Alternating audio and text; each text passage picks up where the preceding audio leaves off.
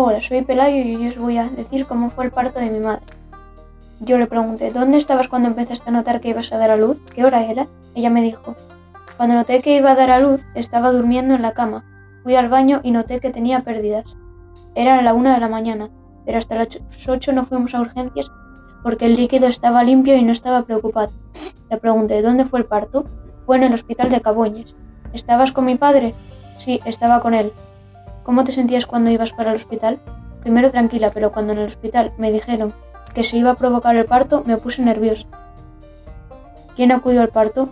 Solo acudió mi padre, ya que solo acudió tu padre, ya que solo podía acudir una persona. Al final salió todo bien. Sí, aunque tuvieron que provocarme el parto porque estaba en la semana 38 no tenía y no tenía contracciones, así que se hizo un poco más largo y doloroso, pero todo bien.